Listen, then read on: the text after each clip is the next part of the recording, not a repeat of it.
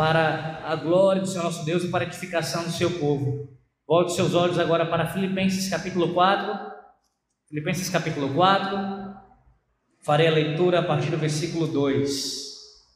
versículo 2 ao versículo 9 será a leitura, mas o sermão se dará do versículo 6 ao versículo 9. Filipenses 4, a partir do versículo 2. Assim diz a palavra do Senhor nosso Deus. Rogo a Evódia e rogo a Sintique, pensem concordemente no Senhor. A ti, fiel companheiro de jugo, também peço que as auxilies, pois juntas se esforçaram comigo no Evangelho. Também com Clemente e com os demais cooperadores meus, cujos nomes se encontram no livro da vida. Alegrai-vos sempre no Senhor. Outra vez digo: alegrai-vos. Seja a vossa moderação conhecida de todos os homens. Perto está o Senhor. Não andeis ansiosos de coisa alguma. Em tudo, porém, sejam conhecidas diante de Deus as vossas petições, pela oração e pela súplica, com ação de graças. E a paz de Deus, que excede todo o entendimento, guardará o vosso coração e a vossa mente em Cristo Jesus.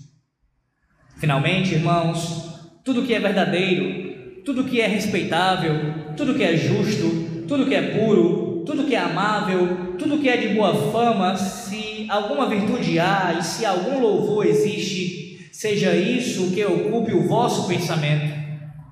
O que também aprendestes e recebestes e ouvistes e vistes em mim, isso praticai, e o Deus da paz será convosco. Amém. Oremos mais uma vez. Ó oh Deus, a tua palavra será agora pregada, e como nós temos clamado todo o santo dia do Senhor pela iluminação do teu Santo Espírito, e temos, por graça do Senhor, tido iluminação e aprendido do Senhor, pedimos mais uma vez que o Senhor opere nessa noite. Que o Senhor venha a fazer grandes coisas nesse sermão, tratando com cada um de nós, tratando os nossos pecados, consolando as, a, a todos aqui que precisam de consolo, edificando nossa fé, fortalecendo, ó Deus, a nossa fé no Senhor, nos admoestando, nos conformando cada vez mais a Cristo Jesus. Oramos assim, ó Deus, confiando em Ti sabendo que o Senhor fará o melhor para o teu povo e, acima de tudo, para a glória do teu nome. Oramos em nome de Jesus. Amém. Imagine todas as pessoas vivendo o presente. Imagine que não houvesse nenhum país, nenhum povo. Não é difícil imaginar nenhum motivo para matar ou morrer, e nem religião também. Imagine todas as pessoas vivendo a vida em paz. Você pode dizer que eu sou um sonhador, mas eu não sou o único. Espero que um dia você junte-se a nós e o mundo será como um só. Imagine que não há posses. Eu me pergunto se você pode sem a necessidade de ganância ou fome, uma irmandade dos homens. Imagine todas as pessoas partilhando todo o mundo. Você pode dizer que eu sou um sonhador, mas eu não sou o único. Espero que um dia você junte-se a nós e o mundo viverá como um só. Esse é o trecho de uma conhecida canção, bastante antiga, e muito popularizada, onde o seu autor aqui fala de uma espécie de mundo ideal. E esse mundo ideal, na concepção desse autor, desse compositor, é de um mundo de paz, um mundo de completa harmonia, onde não há divergências, onde não há guerras, onde não há conflitos, mas na verdade há uma completa unidade onde todas as pessoas diferentes lugares possam viver em harmonia, em verdadeira paz. Esse compositor, não à toa, foi conhecido, dentre outras coisas, por ser um pacifista. E essa é uma marca muito comum dos pacifistas, se você bem observar. Eles falam muito de paz, até por isso o nome, obviamente, e pregam essa suposta paz que o mundo deve viver. E vivem suas vidas com uma ideologia, com uma filosofia toda focada nessa paz.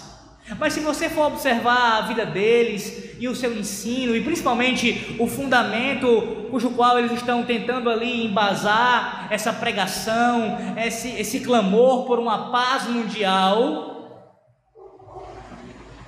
não se constitui na fundamentação, na principal fundamentação bíblica para que possa haver paz. Sim, meus irmãos, porque paz verdadeira, paz real, paz que nós podemos não apenas dizer que sentimos, mas verdadeiramente experimentamos, só existe uma maneira, uma forma de existir paz, ou colocando de outra forma. A razão principal de existir tanto conflito é justamente a falta de paz com Deus. E é justamente sobre isso que o texto essa noite trata, do versículo 6 ao versículo 9. A razão principal de existir tanto conflito no mundo, inclusive na igreja, é a falta de paz com Deus. Quando não há paz com Deus, quando nós não temos, quando nós não experimentamos a paz que vem de Deus, quando isso não é uma realidade em nossas vidas, sem sombra de dúvida, a consequência são os conflitos. Conflito este já iniciado com o próprio Deus e conflitos que do campo vertical vão se proliferar para o campo horizontal. Uma vez que nós estamos em conflito com Deus, nós irremediavelmente estaremos também em conflito com o nosso próximo. Sim, meus irmãos, essa é a razão principal para que haja tanto conflito no mundo, inclusive na igreja, a falta de paz com Deus. E o texto aqui nos traz pelo menos duas maneiras de nós usufruirmos, de nós gozarmos dessa paz com o Senhor nosso Deus. A primeira, do versículo 6, versículo 7, nós veremos que para nós experimentarmos a paz de Deus, a paz que o Senhor Deus nos dá, nós precisamos confiar nele. Primeiro precisamos confiar em Deus, para que experimentemos a sua paz. Em segundo lugar, versículos 8 e 9, nós veremos que para nós experimentarmos a paz de Deus, a paz que vem de Deus, nós precisamos ter a nossa mente completamente dominada por Ele. Confiar em Deus e ter a mente dominada por Deus, para que a paz de Deus possa ser abundante em nossas vidas. Volte seus olhos ao texto, aqui do capítulo 4 de Filipenses. Lembre-se que nós vimos no último sermão, do versículo 2 ao versículo 5, que está aqui havendo uma tratativa do apóstolo Paulo quanto a um problema específico na igreja de Filipos. Paulo já havia mencionado outros problemas relacionados a falsos ensinos que tentavam entrar ali na igreja, como o legalismo e o antinomismo. Mas agora, Paulo, inicia esse capítulo, começa a falar sobre um problema relacional, um problema que envolve duas mulheres, duas mulheres não ímpias, mas duas mulheres crentes de bom testemunho e que andavam trabalhando pelo Evangelho de Cristo, cooperadoras do próprio apóstolo Paulo no avanço do Reino de Deus, lá naquela, religi naquela região, lá em Filipos. E como vimos no sermão passado, Paulo começou a abordar esse assunto e exortou diretamente a Evódia e a Sintique. Ele falou pessoalmente com cada uma delas, chamando-as ao arrependimento, chamando-as à reconciliação. E vimos que essa reconciliação, essa forma de resolver o conflito interno na igreja, ela passa por alguns remédios, por alguns santos remédios que o Senhor Deus nos dá como alegrar-se nele. Na verdade, antes disso, passa pelo intermediador que Paulo ordena aqui, pede o auxílio dele. Depois passa por alegrar-se em Cristo, passa também pela moderação, passa por nós termos consciência da presença do Senhor Deus em nosso meio e isso nos auxiliar na nossa caminhada. Tudo isso vimos na semana passada. Mas eu quero que você entenda é que esse conflito que estava acontecendo entre aquelas mulheres ele era resultado de um conflito anterior. Assim como qualquer conflito que exista na igreja ou fora da igreja entre pessoas. A verdadeira razão de uma disputa acontecer, de um problema acontecer entre duas pessoas e a divisão entre elas, é porque antes de você ter um conflito com alguém, você necessariamente tem um conflito com Deus. Por isso que Paulo primeiro fala, dos versículos 2 a 5, tratando o conflito delas ali, uma com a outra, e mostrando isso como exemplo para nós, que a síntese disso é o segundo mandamento, ou melhor, a segunda tábua da lei, resumida no mandamento que o Senhor Deus nos deu. Cristo, quando diz: Amai o vosso próximo, amai o teu próximo como a si mesmo, ou seja, quando você ama o teu próximo como a si mesmo, você cumpre a segunda tábua da lei, do quinto ao décimo mandamento.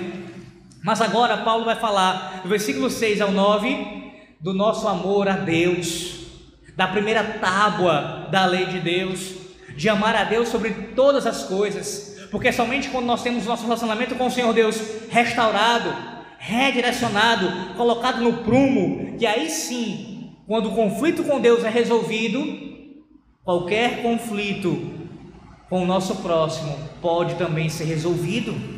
Agora, o foco do apóstolo Paulo é nesse relacionamento direto entre a igreja e o seu Deus, mostrando que nós devemos amar a Deus sobre todas as coisas, para que nós possamos estar, uma vez em paz com Ele, também em paz com o nosso próximo. Mas para experimentar essa paz, é necessário confiar em Deus. Versículo 6. Não andeis ansiosos de coisa alguma. Em outras palavras, Paulo está dizendo: parem com essa ansiedade, ou ainda parem de se preocupar. A palavra aqui no original, ah, que é meriminal, meriminal, significa alguém que está atribulado com preocupações. A ideia, literalmente, é de ser puxado em direções opostas ou despedaçado. A imagem é de sofrer a tensão de suas esperanças puxando em direção oposta. Seria como se alguém estivesse sendo puxado para um lado e também para o outro ao mesmo tempo. A pessoa em tal situação se sente como se estivesse sendo rasgada, a ponto de romper-se. No inglês, é interessante, irmãos, que a palavra usada para preocupar, o verbo preocupar, vem de uma antiga raiz que significa estrangular. Essa é uma boa imagem, porque o estresse sufoca a nossa vida interior e muitas vezes, como nos sentimos fisicamente, roubando-nos a paz. A preocupação extrai a vida do coração, estrangulando toda a alegria de viver.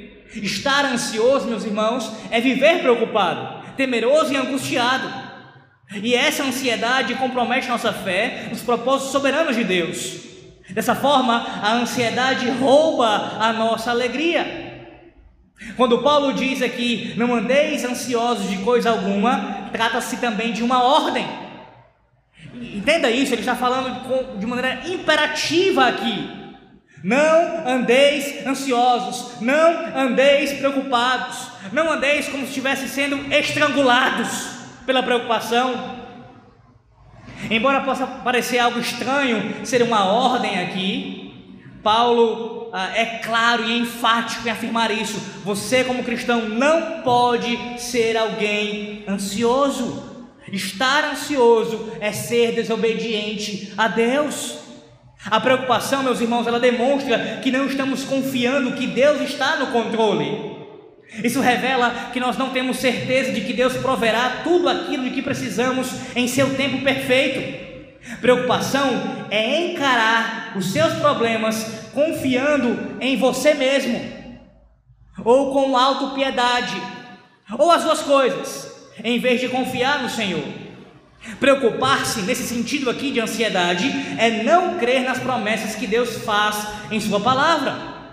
Isso não significa que não devamos dar atenção aos problemas que enfrentamos quando passamos por dificuldade na vida. É claro que Paulo não está falando contra isso.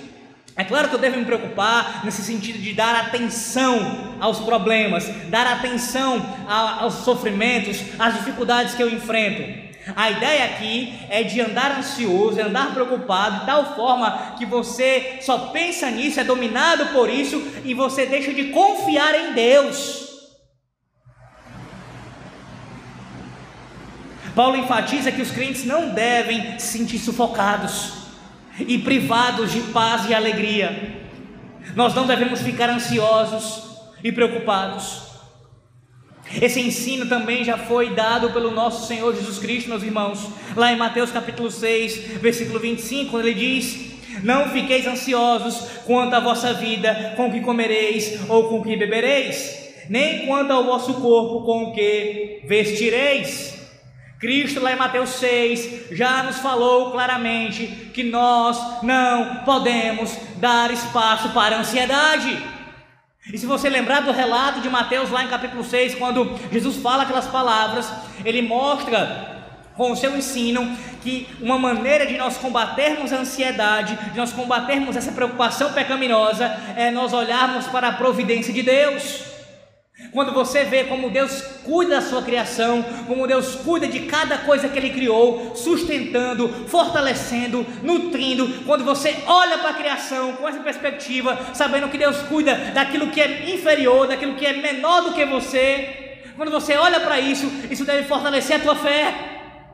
Deve fazer com que você olhe para as preocupações e não tenha essa ansiedade, esse sufocamento, mas pelo contrário, confie em Deus. Confie em Deus. Como você se encontra nessa noite? Como é que você se encontra nessa noite? Ansioso? Sufocado pelos seus problemas? Talvez você diga, mas Alex, o meu problema é seríssimo. É um caso de saúde, é um caso de doença, melhor dizendo. Alex, o meu caso é um problema com o filho, é um problema familiar, é algo no trabalho, eu ando ansioso por causa disso. Nada disso justifica a sua ansiedade. Nada disso. E eu não estou aqui falando de maneira áspera com você, falta de amor, dizendo que o teu problema não é importante. Não, longe disso, não entenda isso. Qualquer problema que você tenha, um problema verdadeiro, é um problema legítimo. E você deve sim se preocupar com ele no sentido de dar atenção, mas não andar ansioso não andar como se estivesse sendo estrangulado, como se estivesse sendo despedaçado. Porque se você anda com esse tipo de ansiedade, seja qual for o teu problema, essa ansiedade é pecaminosa. Essa ansiedade é uma falta de confiança na soberania de Deus, na sua providência. Não andeis ansiosos, diz a palavra de Deus. Mas o próprio Paulo nos dá também aqui, como Jesus nos deu ali um remédio, uma maneira de combater a ansiedade, olhando para a providência de Deus, Paulo agora também nos dá aqui nesse texto uma outra maneira de nós combatermos a ansiedade, de nós podermos confiar no nosso Deus. E como é que você demonstra essa confiança em Deus? Não estando ansioso, mas a, a alternativa de não ficar ansioso não é a inércia. Ah, eu estou ansioso, deixei de ficar ansioso, agora eu estou sem estar com ansiedade, parado. Não, você sai da ansiedade para uma outra atividade, e a atividade é descrita aqui. Você ora, ele diz: Não mandeis ansiosos de coisa alguma, versículo 6. Em tudo, porém, sejam conhecidas diante de Deus as vossas petições pela oração e pela súplica, com ações de graças. Nesse contexto, essas orações envolvem o que está causando a ansiedade, roubando nossa paz de espírito.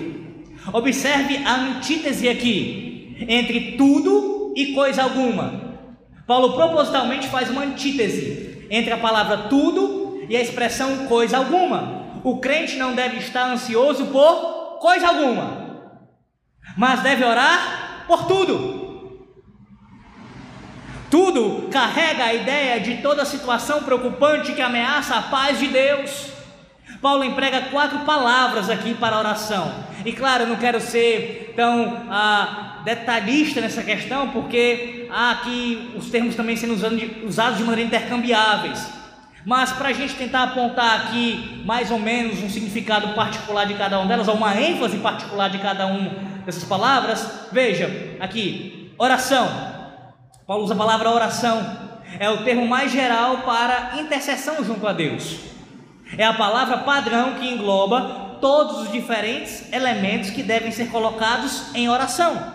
Então você resume tudo na palavra oração, e aí você vai ter a adoração, a confissão de pecados, você tem as ações de graças, as petições, tudo dentro dessa palavra oração. É o termo mais geral usado para a fala com Deus, nós nos apresentarmos a Deus em oração. Segunda palavra, súplica. Ela vem de uma raiz que significa carecer ou ser privado de ou ter falta de algo. As áreas específicas em que nos falta alguma coisa irão naturalmente criar tensão e preocupação. Por isso, devemos levar ao Senhor as nossas preocupações sobre o que nos falta. Devemos confiar que Deus responderá à oração e suprirá nossa necessidade, segundo Sua perfeita vontade. Por isso você apresenta súplicas diante de Deus, porque você é carente e confia nele. Terceiro, ação de graças. Toda oração verdadeira será marcada pela gratidão. Ao mesmo tempo em que reconhecemos o que nos falta, devemos também reconhecer o que Deus providenciou para nós. Então você não apenas faz súplicas pedindo a Deus alguma coisa, mas em toda oração que você apresenta ao Senhor Deus, você deve também apresentar as suas ações de graças, sendo grato pelo que Deus já tem lhe dado, pelo que Deus já tem feito por você, já fez, tem feito e ainda fará. Quarto, Paulo fala de petições. Nós devemos levar a Deus nossos pedidos particulares, seja o que for que estiver nos perturbando. O ato de levar pedidos específicos a Deus é ilustrado, por exemplo, lá na parábola que Jesus contou sobre a oração, em Lucas 11, dos versículos 5 ao 8. Sim, irmãos, não há nada de errado, pelo contrário, é bíblico nós fazermos as nossas petições a Deus, petições específicas. Não apenas orar ao Senhor de maneira geral, mas ser específico inclusive específicos em nossos pedidos. Específicos. Senhor, o meu problema é esse, eu estou com essa necessidade, eu tenho passado por isso, isso, isso e isso. E eu preciso que o Senhor intervenha nisso, nisso e nisso. Ser claro, específico. Não, não contra-argumente dizendo Deus já sabe. Não fale, ah, Deus já conhece a palavra antes de vir a boca. Por mais que Deus já saiba, sim, isso é verdade, Ele ordenou a todos nós que somos seu povo a abrirmos nossas bocas e orarmos a Ele. É um mandamento de Deus, é uma ordem sua, clara na sua palavra. Nós devemos orar. Então, primeiro você faz isso porque é uma obrigação sua e minha orarmos ao nosso Deus. E sim, Deus quer que nós abramos nossas bocas e clamemos a Ele. Isso também é um sinal, meus irmãos, de humilhação, de dependência nele, de confiança nele. Então não diga isso, ah, Deus já sabe. Sim, Deus sabe, mas Deus quer que você abra sua boca e fale para Ele, demonstrando toda a sua confiança nele. Você tem orado a Deus? Mas eu quero ser específico na minha pergunta. Você tem orado a Deus quando você anda ansioso? Veja, é pecado se entregar à ansiedade, ficar sufocado pelos problemas, estrangulado pelas circunstâncias, a ponto de não confiar em Deus. Pior ainda é permanecer nisso. E no lugar de buscar correr para o teu Deus em oração, em súplicas, em ações de graças, em petições, ficar inerte, paralisado, sem fazer nada. Como é que você lida quando a ansiedade vem bater a porta do teu coração e tenta tomar conta da tua vida? É olhando para a providência de Deus, é olhando para, é, é usando as orações como meio de graça para você se fortalecer na fé e continuar confiando em Deus e não andar ansioso e combater a ansiedade.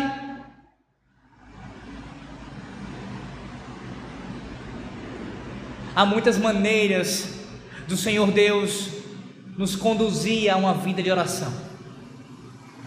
E uma delas é justamente as tribulações, os problemas que nós enfrentamos em nossas vidas. Ele usa o sofrimento para, dentre outras coisas, lapidar a nossa vida de oração. Se você quer orar mais, se você tem pedido a Deus mais força, mais condição para orar, mais ah, habilidade, enfim, mais, mais você mais conhecimento, mais tudo para poder orar mais a Deus, pode ter certeza que uma das coisas que Ele vai proporcionar a você é mais problemas, pela Sua providência, trazendo mais circunstâncias adversas, para que você tenha mais causas para você orar. Não, nisso não há de forma nenhuma maldade, pelo contrário, é a boa mão do nosso Pai nos formando, nos fazendo amadurecer por meio de tudo isso e fortalecendo cada vez mais a comunhão que nós temos com Ele através da oração. Quantos testemunhos nós já escutamos em nossas vidas de muitos irmãos e até mesmo entre nós aqui, talvez você tenha um testemunho assim para dar, de que nos momentos que você mais teve angústia na sua vida, foram os momentos que você mais buscou a Deus em oração. Se você parar para pensar, muitas vezes é assim. Os momentos que você mais buscou a Deus em oração, mais se ajoelhou, mais se prostrou diante do Senhor, mais intensamente e com toda a sinceridade da sua alma você buscou a Deus, normalmente foram os momentos mais difíceis da sua vida, de maior dificuldade, de maior aperto. Então não olhe para isso como se fosse algo que vem para te destruir, no sentido último, afastar de Deus. Não, mas é justamente para te trazer para mais próximo dele, através da oração.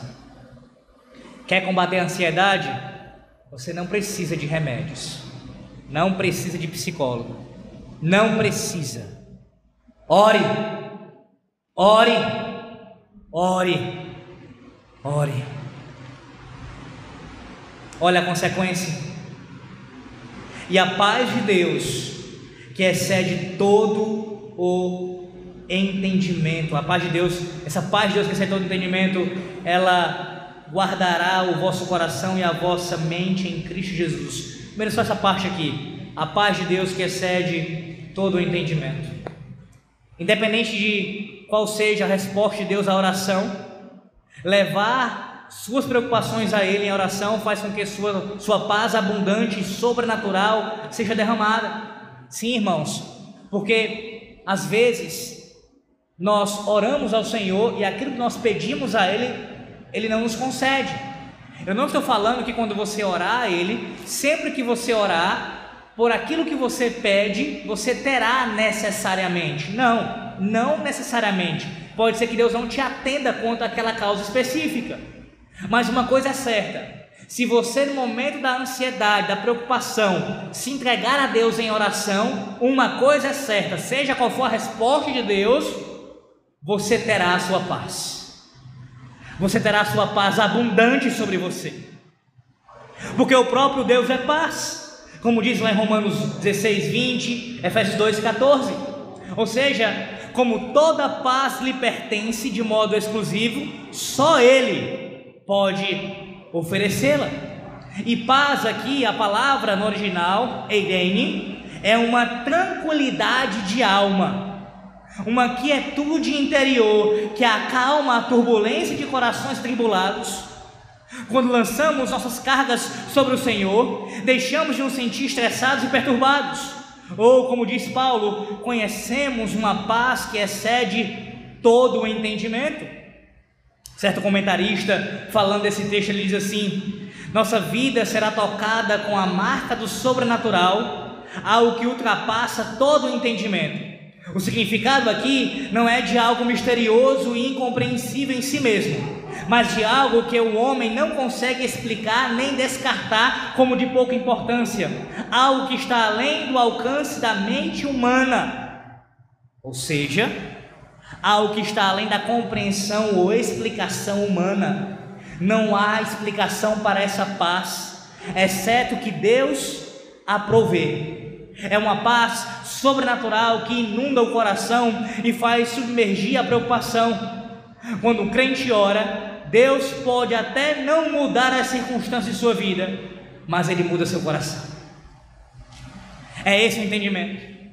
É essa paz que excede todo o entendimento. É uma paz que está para além da sua compreensão. É uma paz que você consegue ter mesmo na maior dificuldade da sua vida. As pessoas de fora olham para essa circunstância e dizem: como é que pode? Como ele pode ter alegria em Deus? Como ele pode ter paz? Como é que ele pode estar tranquilo diante dessa circunstância? Ele está prestes a morrer e você ainda tem paz. Paz.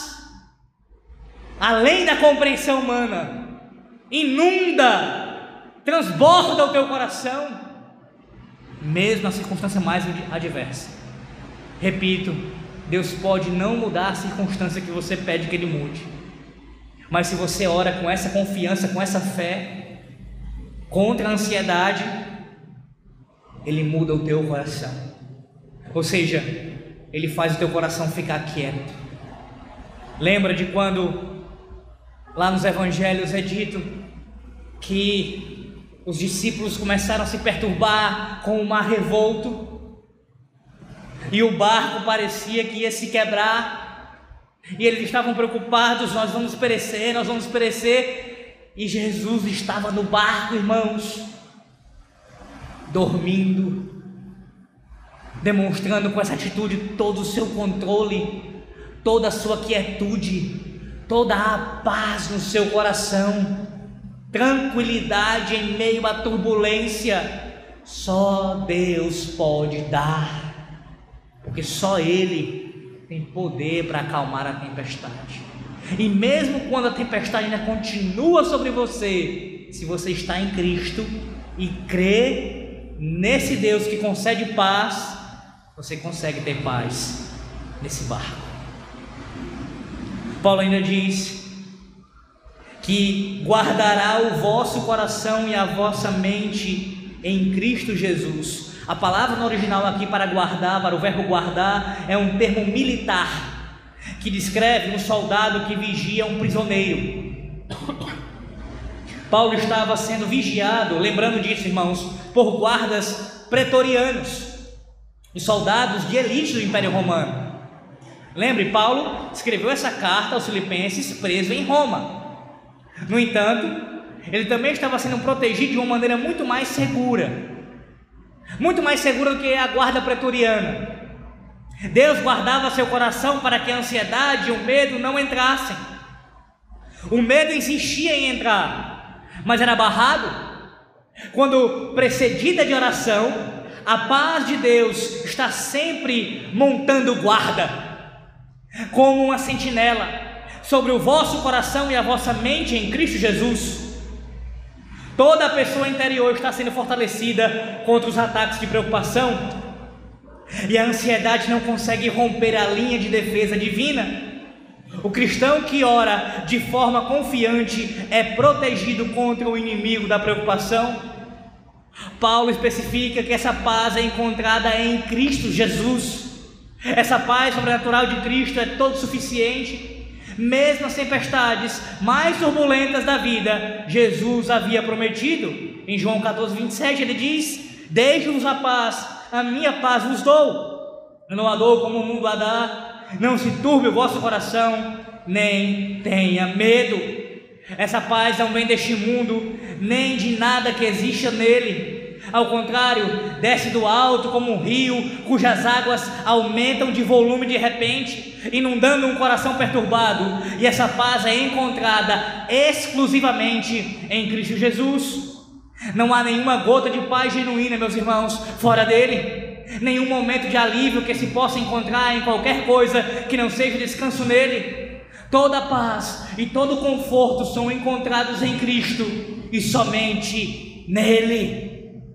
Por isso, Paulo diz: a paz que excede todo entendimento, que guarda como um soldado, como uma sentinela, guarda o nosso coração para que o inimigo da preocupação não entre. Essa paz é encontrada, vivenciada somente em Cristo Jesus.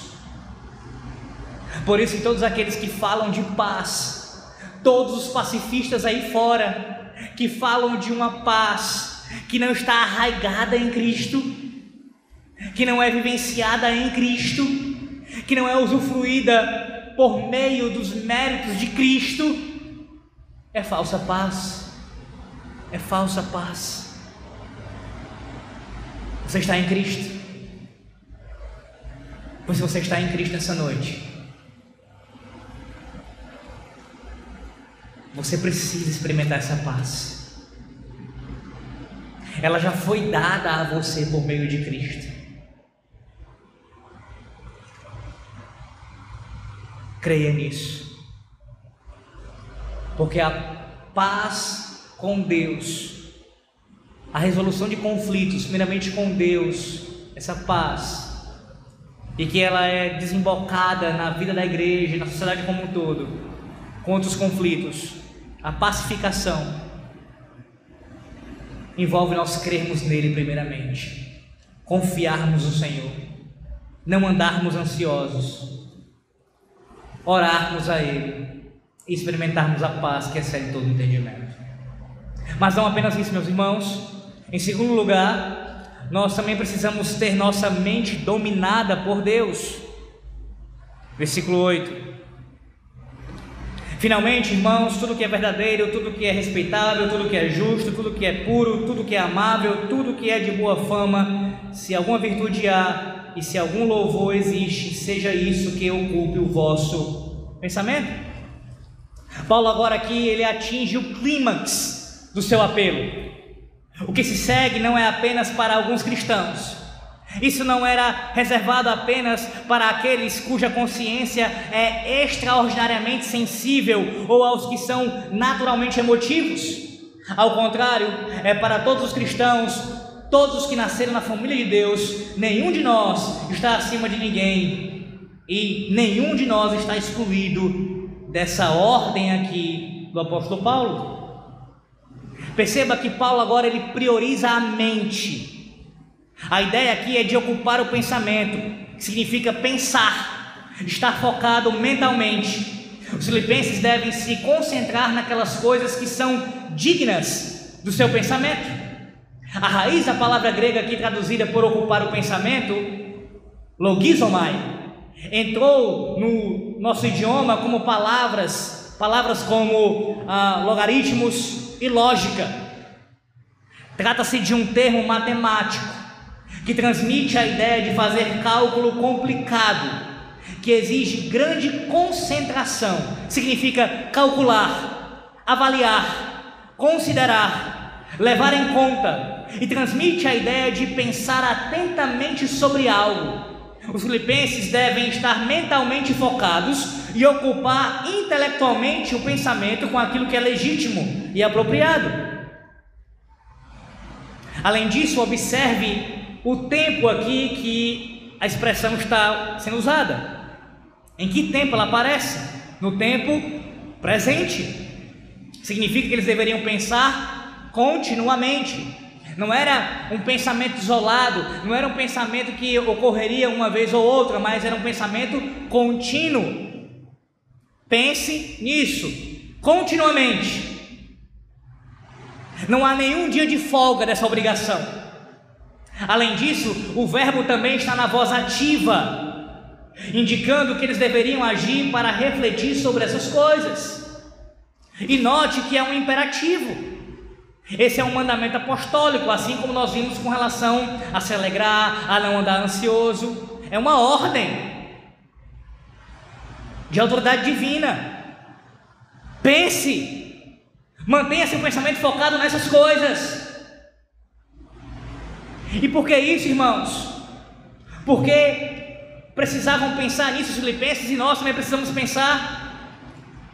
Ora, se nós nos concentrarmos naquilo que é certo, viveremos corretamente. Da mesma forma, se nos concentrarmos no que é errado, se pensarmos, se alimentarmos nossas mentes com aquilo que é errado, veremos de forma errada.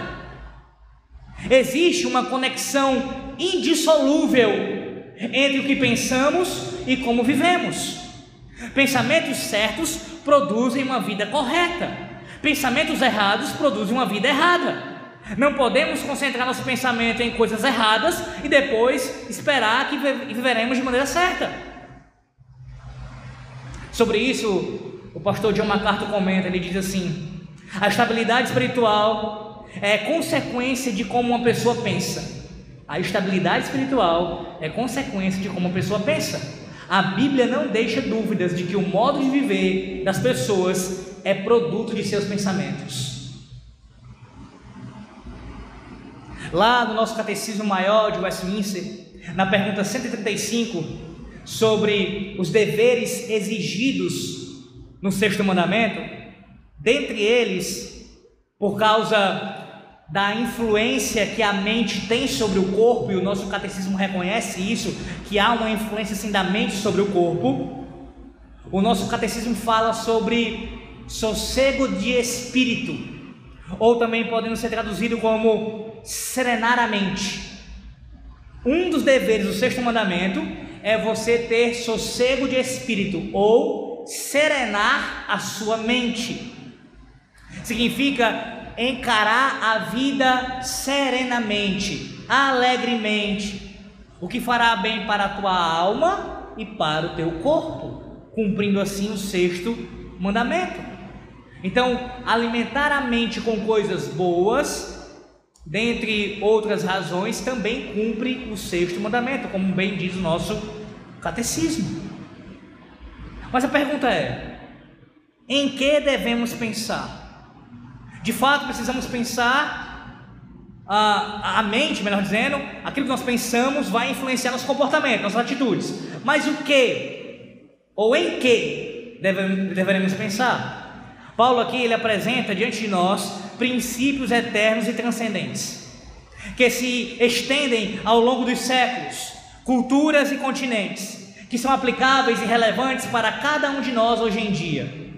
Comentando esse texto aqui, o pastor presbiteriano James Montgomery Boyce, ele diz assim: Paulo não está nos dizendo para refletirmos sobre o que pensamos que é amável ou o que sentimos que é de boa fama como se a medida dos valores dependesse de nossa avaliação dos mesmos.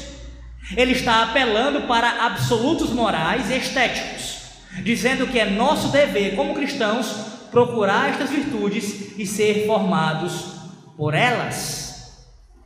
Ou seja, ao enunciar cada um desses princípios, ele coloca uma cerca em torno daquilo que nós devemos permitir que entre em nossa mente Veja cada um desses princípios aqui como uma cerca que nos protege de pensamentos maus, pecaminosos, contra a lei de Deus, contra o próprio Deus.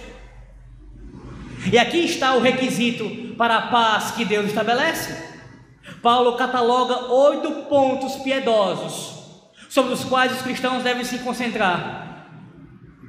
São esses os assuntos espirituais em que os crentes devem disciplinar a mente para pensar.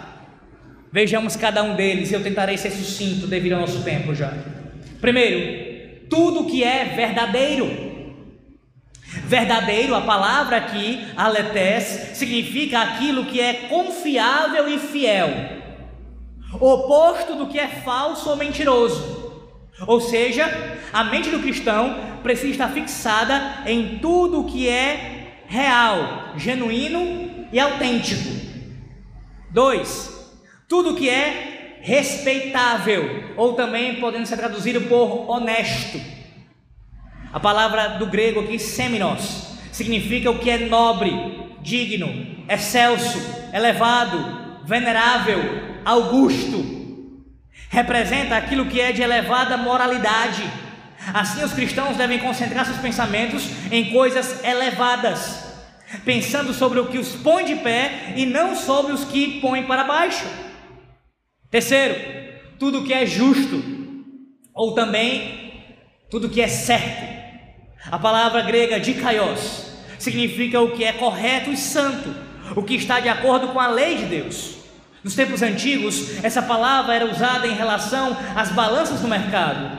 Uma medida padrão era colocada em um dos pratos da balança e os grãos eram despejados no outro prato, até que os dois pratos ficassem equilibrados.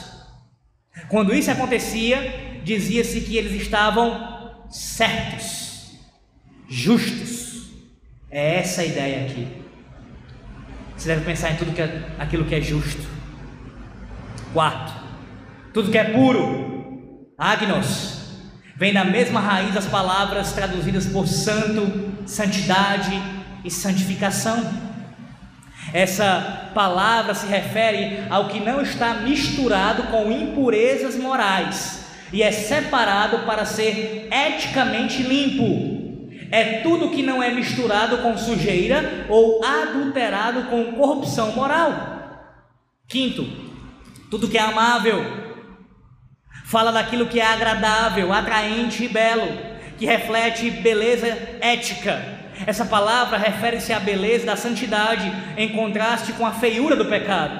Representa o que é doce, gracioso e generoso, o oposto do que é rude, grosseiro e feio. Sexto, tudo que é de boa fama, ou também pode ser traduzido como boa reputação. Significa aquilo que é bem falado ou altamente considerado. Essa ideia se refere ao que é bem considerado por Deus, altamente respeitável aos olhos dele. Sétimo, se alguma virtude há, a ideia de virtude aqui é virtude mental. Somente aquilo que reflete um alto padrão moral deve ocupar nosso pensamento. Oitavo e último, se algum louvor existe, isso aqui abrange tudo o que é ou pode ser louvado por Deus significa que devemos pensar sobre o que pode ser aplaudido na presença de Deus. Devemos pensar em tudo que pode ser aplaudido na presença de Deus. Essas oito marcas definem o que deve saturar nosso pensamento. Em última análise, cada uma dessas virtudes é uma descrição do nosso Senhor Jesus Cristo. Sabe por quê, irmãos? Porque nenhum de nós pensa o tempo todo, diariamente, dessa forma. Nenhum de nós.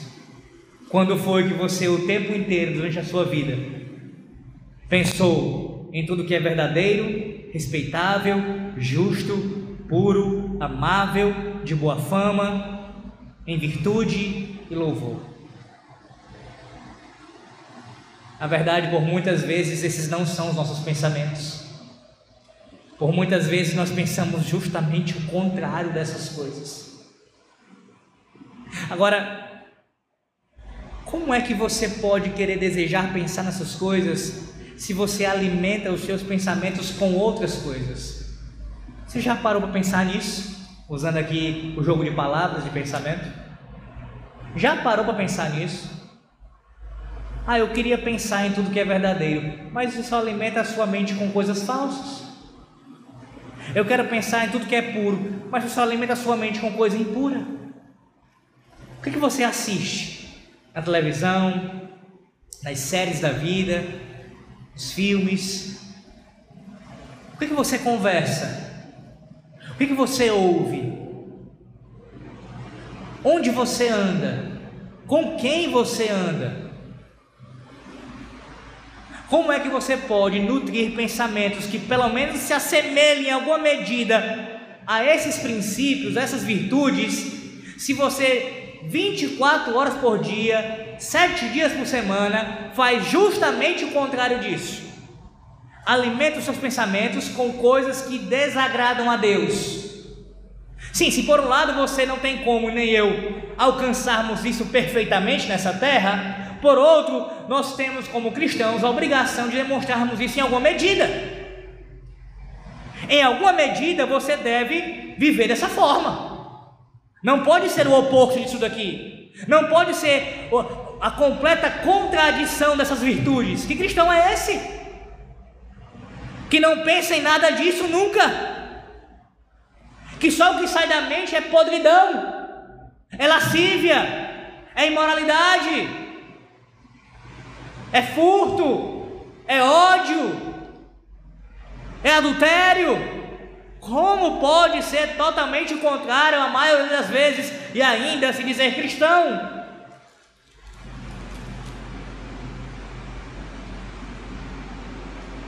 Sim, irmãos, a maneira principal dessas virtudes serem trabalhadas em nossas vidas é nos alimentarmos da verdade da palavra de Deus, daquilo que é mais verdadeiro, mais puro, mais amável, mais justo, mais belo, mais tudo.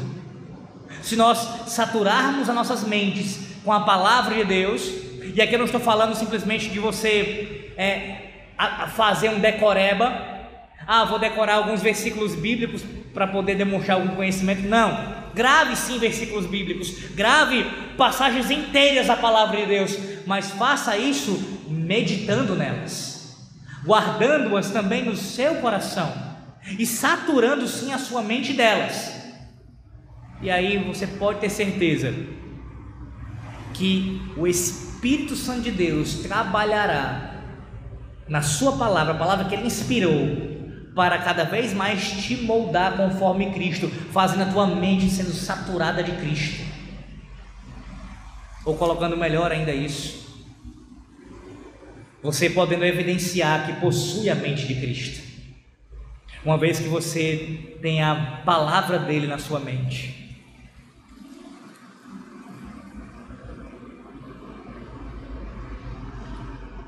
Portanto, tudo que estiver de acordo com esse padrão é aceitável e agradável a Deus. Mas o que estiver aquém desse padrão é inaceitável. Devemos guardar nossa mente, porque em pouco tempo nos tornaremos semelhantes àquilo sobre o que estamos pensando. É bem verdade que há pessoas que conseguem, em algum grau, esconder aquilo que está por detrás dos seus pensamentos ela tem um pensamento mau e hipocritamente tenta ter uma vida de santidade com Deus. Então, o comportamento, a moral dela, às vezes parece destoar do pensamento. O pensamento é mau e o comportamento não é de todo mal. Mas isso, como eu falei, não passa de hipocrisia e outra. Uma hora ou outra vai acontecer esses pensamentos fluírem mais para fora. Irmãos, é indissolúvel, não tem como desassociar. Se você só alimenta sua mente com coisa pecaminosa, você vai demonstrar isso na prática. Você vai fazer isso. Agora veja o que Paulo fala no versículo 9. Ele diz: O que também aprendestes e recebestes e ouvistes e vistes em mim, isso praticai, e o Deus de paz será convosco. Agora a questão é: como praticar isso que Paulo havia pregado? Como a gente coloca em prática esses padrões de pensamento? Uma forma de fazer isso, e Paulo aduz aqui nesse texto, é vendo esses princípios, essas virtudes sendo exemplificadas na vida de um crente mais maduro, começando, é claro, por nossos pastores, nossos líderes. Há uma conexão direta entre o que é exigido no versículo 8, o pensar, o saturar a mente com essas coisas, e o que Paulo ordena no versículo 9. Enquanto se esforçam para pensar no que é aceitável, os filipenses devem olhar para Paulo e imitá-lo, assim como nós. No versículo 9, Paulo ensina quatro maneiras de colocar em prática o que ele aconselhou no versículo anterior. Vamos lá, cada uma delas aqui. Primeira, como colocar em prática? As coisas aprendidas, ele diz aí. Isso se refere ao que ele ensinou e pregou quando estava em Filipos. O foco está na verdade que ele expôs e não, perdão, e na sã doutrina que eles aprenderam. Isso ressalta a importância de todo cristão ter ensino e pregação genuinamente bíblicos, exatamente como os filipenses tiveram. Paulo diz assim: Olha, lembrem-se das coisas que vocês aprenderam, especialmente da pregação e do ensino que eu dei a vocês quando estive em Filipos. Porque através da pregação e ensino da palavra fiéis, isso vai fazer com que vocês possam saturar as vossas mentes dessas virtudes. Note a importância de uma igreja ter a pregação e ensino fiel da palavra. Porque você só consegue praticar essas coisas se for pelo instrumento da palavra de Deus. Sim, a leitura diária é importantíssima para isso, mas nada substitui e nada é superior à pregação no culto solene. Lembre-se das coisas aprendidas a cada domingo nessa congregação aqui cada um de vocês, congregação do Corpo do Palmeiras, para que vocês consigam colocar em prática, em vossos pensamentos, na prática de vossas vidas, aquilo que aprenderam. Segundo, coisas recebidas. Essas mesmas verdades também foram ensinadas aos filipenses, como Paulo diz, através daquilo que eles receberam. Isso se refere, irmãos, ao escrito, aquilo que foi entregue, nesse caso aqui, a essa carta que seria enviada para eles. Aqui está a importância da leitura pública das Escrituras na igreja. Paulo queria que a palavra de Deus fosse lida para o povo de Deus em suas reuniões coletivas. Você vê isso lá em Colossenses 4,16, primeira aos Tessalonicenses 5,27. É uma prática que vem desde o Antigo Testamento, onde a palavra de Deus tem que ser lida publicamente. Um dos elementos do culto público, irmãos. Irmãos, não achem que isso é uma invenção do pastor Aldenor, que ele achou que deveria ser assim, ou que alguns reformados também pensaram, não. Porque só porque a confissão de fé fala que ah, um dos elementos de culto público é a leitura da palavra de Deus, não. Antes de qualquer coisa, isso é prescrito na Bíblia. A própria Bíblia nos mostra o padrão que no culto solene, um dos elementos de culto público é a leitura da palavra do Antigo e Novo Testamento. Eu não estou falando da pregação, a pregação é o centro, claro. Eu estou falando da simples leitura da palavra. Então não é algo apenas pro forma aqui. Ah, tem que ler o texto mesmo, não é o jeito, né? Não. É um elemento ordenado por Deus. Deus quer que a sua palavra seja lida publicamente, assim como por nós diariamente, pessoalmente e também no contexto familiar. E nessa leitura pública a nossa fé é edificada. Nessa leitura Deus fala a nós. Quantas vezes nós já fomos edificados pela leitura da palavra de Deus? Quantas vezes Deus não tem falado conosco simplesmente na leitura da liturgia, da palavra durante a liturgia? Então, por meio do escrito, começando esse escrito na palavra de Deus, Paulo queria que eles se atentassem àquilo que eles receberam. Nesse caso, eles receberiam essa carta aqui, onde estivesse lendo no contexto de culto público. Nós também a importância dos homens de Deus, os pastores, eles escreverem, eles produzirem bom material teológico para a igreja. Sim, porque o ensino desses mestres deve vir de maneira oral, mas também por escrito.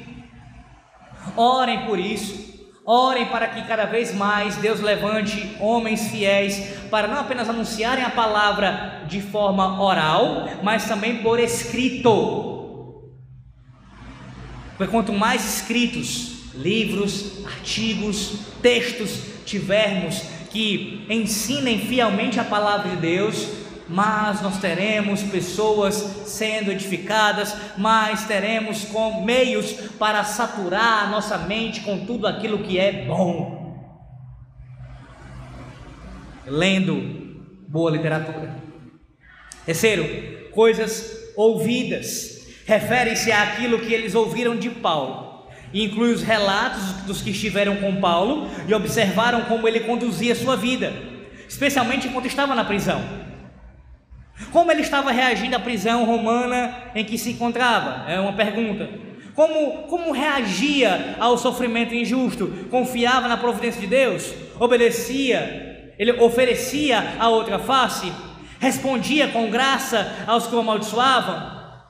Estava ansioso, preocupado ou era cheio de paz? Ou seja, as coisas ouvidas, os relatos das pessoas que estiveram com Paulo quando ele esteve preso e chegou aos filipenses, o quê? O que, que disseram para eles? Como é que Paulo está se comportando na cadeia?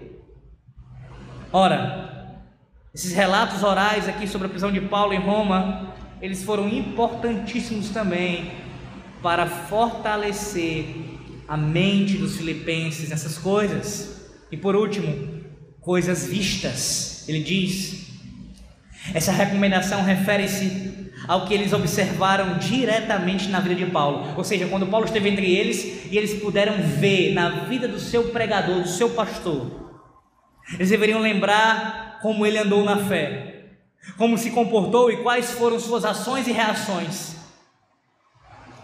Olhar para Paulo, imitar a vida de Paulo, tendo em vista a vida de Cristo, para imitar a Cristo, também fortaleceria a mente deles nisso tudo. Por isso, Paulo escreve: Isso praticai. A palavra praticar aqui significa algo bem simples. Sim, fazer, executar, realizar. Note, é mais um imperativo, é mais uma ordem do apóstolo. Tudo isso que vocês ah, receberam, que vocês ouviram, que vocês viram, tudo isso daqui, vocês devem praticar, é uma ordem. Também no tempo presente, mostrando que isso deveria ser algo contínuo, não um ato isolado. Paulo está dizendo, em outras palavras, vocês precisam viver de uma maneira coerente com a minha vida e com os meus ensinamentos.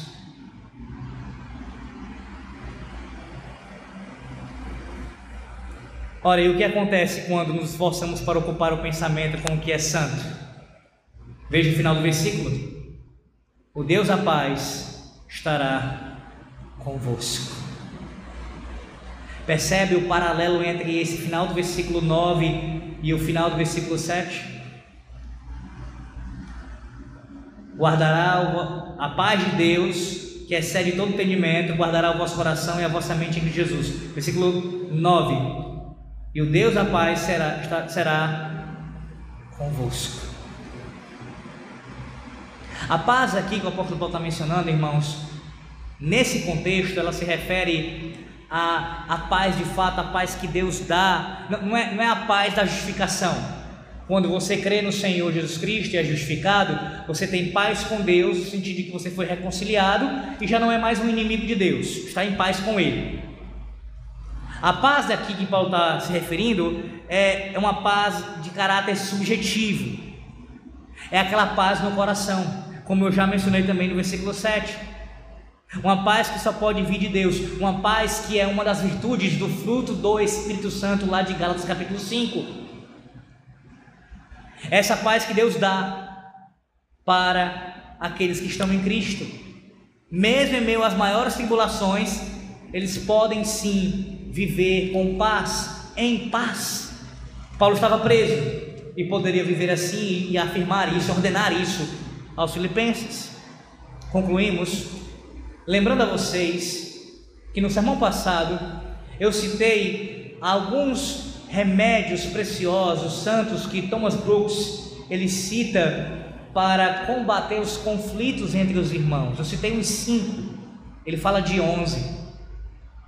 E os demais remédios que ele cita, nesses conflitos que existem na igreja, que é o contexto maior da passagem aqui, conflito com o próximo, e hoje mais especificamente falando do conflito com Deus, ele cita a, a autocrítica e evitar o julgar os outros. Quando você faz a, você é mais preocupado em se autocriticar do que criticar o próximo, vendo os seus defeitos, seus pecados do que o do próximo, isso contribui para evitar os conflitos na igreja. Observar os males que são causados à obra de Deus quando há conflito na igreja. guardar a sua mente em unidade espiritual. Veja como Thomas Brooks fala isso, de guardar a mente para manter a unidade espiritual. Ele também cita buscar a paz com Deus e uns com os outros. A maneira melhor de combater os conflitos na igreja são vários remédios, e uma delas é ter paz com Deus e uns com os outros. Voltando à canção que eu citei no início aqui, mais precisamente ao trecho que eu propositalmente omiti, é dito assim: Imagine não haver o paraíso. É fácil você tentar, se você tentar. Nenhum inferno abaixo de nós. Acima de nós, só o céu. Essa canção composta por John Lennon prega uma falsa paz. Uma paz que fala de você ter uma unificação mundial de todos os povos sem Cristo. É essa a proposta de Lennon. Não religião, nem o céu, não o inferno, nada disso, nada. Se acabarmos com todos os conflitos religiosos, se acabarmos com todas as coisas, a paz reinará. Os pacifistas, naturalmente, eles promovem essa paz. A paz sem Cristo. Lennon estava errado. A paz que ele cantou nessa música não é a paz verdadeira. Ninguém pode experimentá-la a não ser por meio de Cristo. É por isso que a única forma de nós, ou deixa eu colocar melhor, a primeira maneira para nós combatermos qualquer fagulha de incêndio na igreja, de um conflito entre um irmão e o outro, é procurar resolver a situação dessas pessoas com Deus, primeiramente. Se elas não estiverem em paz com o Senhor, experimentando a paz do Senhor, porque, sinceramente, se você está em Cristo, você já está em paz com Deus por causa da sua justificação. Então você precisa agora buscar experimentar diariamente essa paz que acalma o teu espírito, que acalma o teu coração, mesmo em meio a circunstâncias adversas. E aí, quando isso é experimentado por você, e você está bem com o Senhor nesse sentido, você pode buscar reconciliação com o seu próximo. Quando alguém não quer buscar reconciliação com o próximo, é porque o conflito já com Deus já está evidente, irmãos. Que o Senhor Deus nos ajude, nos ajude a experimentarmos diariamente, continuamente a paz com Ele, que Ele já nos deu, nos deu em Cristo, rejeitando toda falsa paz e buscando essa paz também no sentido maior, na família, na congregação, na sociedade mas somente por meio de Cristo. Jamais proclame, proclame paz lá fora, a não ser por meio de Cristo. Que o Senhor Deus os abençoe. Amém.